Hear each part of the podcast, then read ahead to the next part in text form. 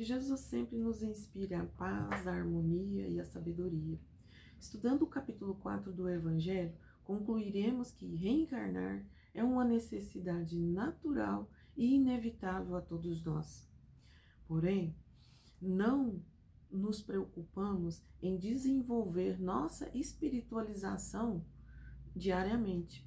E quando as coisas não vão bem, quando tudo começa a dar errado, quando adoecemos gravemente, quando alguém que amamos desenvolve uma doença grave, quando falece alguém que amamos muito, quando acontece o que nós chamamos de acidentes ou tragédias financeiras, aí sim nos lembramos de Deus.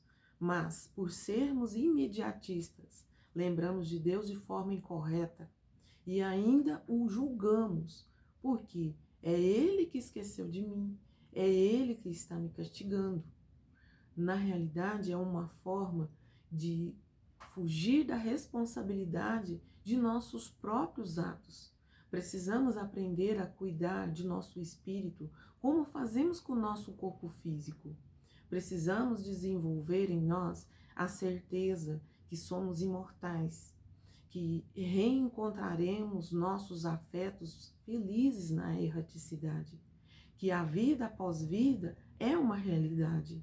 Quando tivermos certezas da lei de retorno, da lei de causa e efeito, não haverá mais mal, porque teremos a consciência de que o mal que nós fizermos a outro é o mal que vai retornar para nós. E nós não queremos sofrer as consequências desse mal.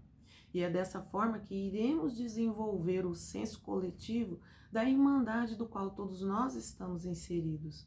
Precisamos reencarnar, sim, para aprendermos a direcionar as nossas energias de forma correta no auxílio do bem. A nossa necessidade de reencarnar ainda é muito grande, é imensa. E pensar que morreu, acabou, é afirmar que Deus não é Pai, que Ele joga dados conosco. Onde estaria aí o progresso, o Pai amoroso, justo, zeloso, diante da unicidade da existência, diante de uma única vida? Muito obrigada a todos. Até o próximo Minutos de Evangelho.